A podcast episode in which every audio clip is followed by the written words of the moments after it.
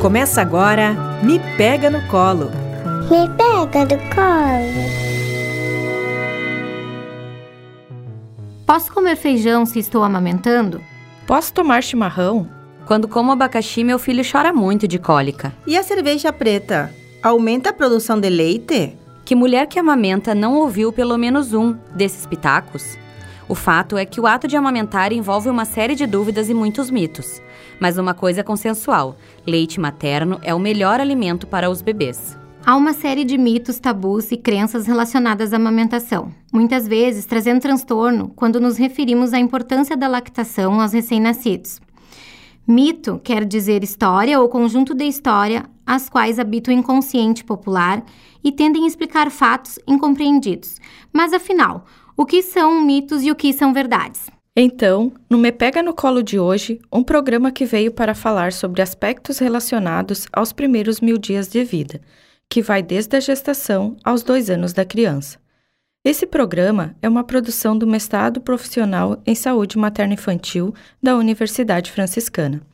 Eu sou Roseleia Raumenschlager, enfermeira obstetra, aluna do Mestrado Profissional em Saúde Materno-Infantil. Na Central Técnica, Clenilson Oliveira. Me Pega no Colo é desenvolvido na rádio Web FN. E quem nos orienta são as professores Franceliane Benedetti e Patrícia Dotto, com coorientação da professora Carla Torres, do curso de jornalismo da UFN. O Me Pega no Colo vai ao ar todas as segundas-feiras, das 3 às 4 horas da tarde, e a reprise será nas quartas-feiras e sextas-feiras no mesmo horário. Olá! Eu sou Andressa Ávila, enfermeira obstetra e aluna do mestrado profissional em saúde materno-infantil. E hoje, o Me Pega no Colo vai falar sobre mitos e verdades na alimentação da Nutriz. E você que está nos ouvindo agora, sabe o que é Nutriz? Oi, pessoal. Eu sou Maria Luísa Sela, médica obstetra, aluna do mestrado profissional em saúde materno-infantil. E então, respondendo à pergunta, Nutriz é a mulher que amamenta, também chamada de lactante e por que falar sobre a alimentação dela?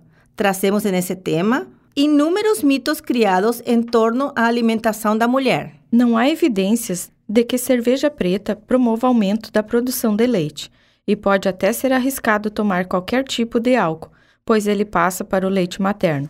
Portanto, cervejas não devem ser consumidas, bem como qualquer tipo de bebida com álcool. Mas e se a mãe quiser relaxar? Se a mãe quiser relaxar, deve tomar chá de capim-limão, funcho, erva doce e camomila, que auxilia também em outro fator, porque quando a mãe está mais calma, libera oxitocina, componente importante para a produção e descida do leite.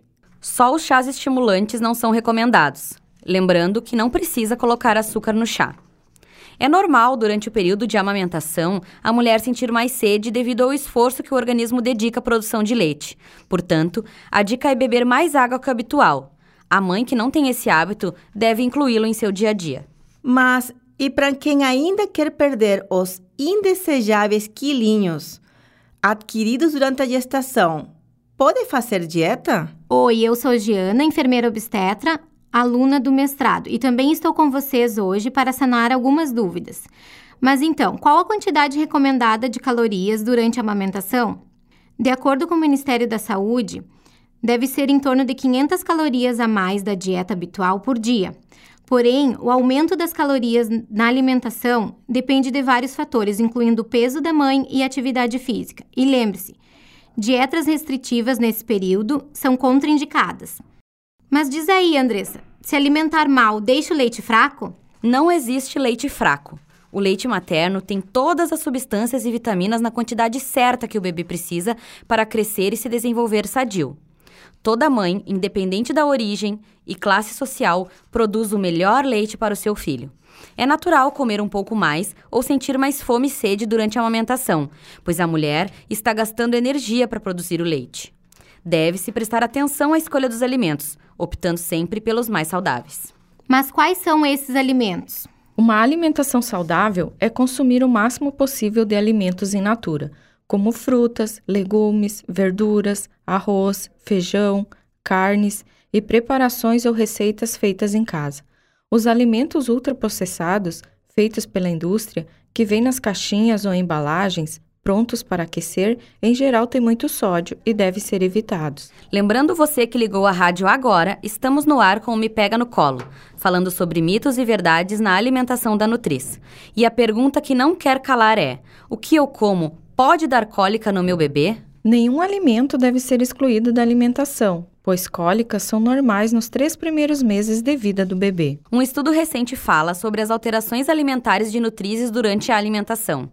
Ele traz que a maioria das nutrizes excluiu da dieta refrigerante, chocolate, café e bebidas alcoólicas. Isso demonstra a influência das orientações saudáveis dadas pela mídia e profissionais de saúde. Outro estudo sobre crenças alimentares relata que as nutrizes retiraram da dieta frutas cítricas devido a um aumento das cólicas intestinais no recém-nascido. Porém, não existe comprovação científica nesse sentido. O que se orienta é que se faça uma prova terapêutica, ou seja, retirar o alimento por um período e reintroduzi-lo observando a reação do bebê e, se necessário, evitá-lo. Como podemos perceber, existem inúmeros estudos científicos sobre o assunto, porém nenhum deles conseguiu comprovar a relação da alimentação com as cólicas do bebê. Os únicos alimentos que devem ser evitados ou consumidos com moderação durante a amamentação que podem deixar o bebê mais agitado. São eles: café preto, chimarrão, chocolate, chá preto e chá verde. Então, pessoal, amamentar é muito mais do que nutrir uma criança. É um processo que envolve interação profunda entre a mãe e o bebê, com repercussões no estado nutricional da criança, em sua habilidade de se defender de infecções, em sua fisiologia e no seu desenvolvimento cognitivo e emocional e em saúde ao longo prazo, além de ter implicações na saúde física e psíquica da mãe. Tudo aquilo com qual a criança tiver contato até os dois anos pode influenciar nos hábitos do futuro. Pois é, chegamos ao final do nosso podcast Me Pega no Colo. Esse foi o primeiro programa. Fiquem ligados na rádio web UFN, que todas as segundas-feiras teremos um programa inédito para vocês. Serão seis edições que irão ao ar entre os meses de dezembro e janeiro. E se você quiser participar enviando alguma sugestão para o programa, converse com a gente pelo Instagram do mestrado, mestrado profissional materno infantil e no Instagram da rádio, ufn, arroba rádio ufn. E sigam a gente nas redes sociais, arroba rádio FN e no Spotify. Uma boa semana e até o próximo. Me, Me pega, pega, no colo. colo.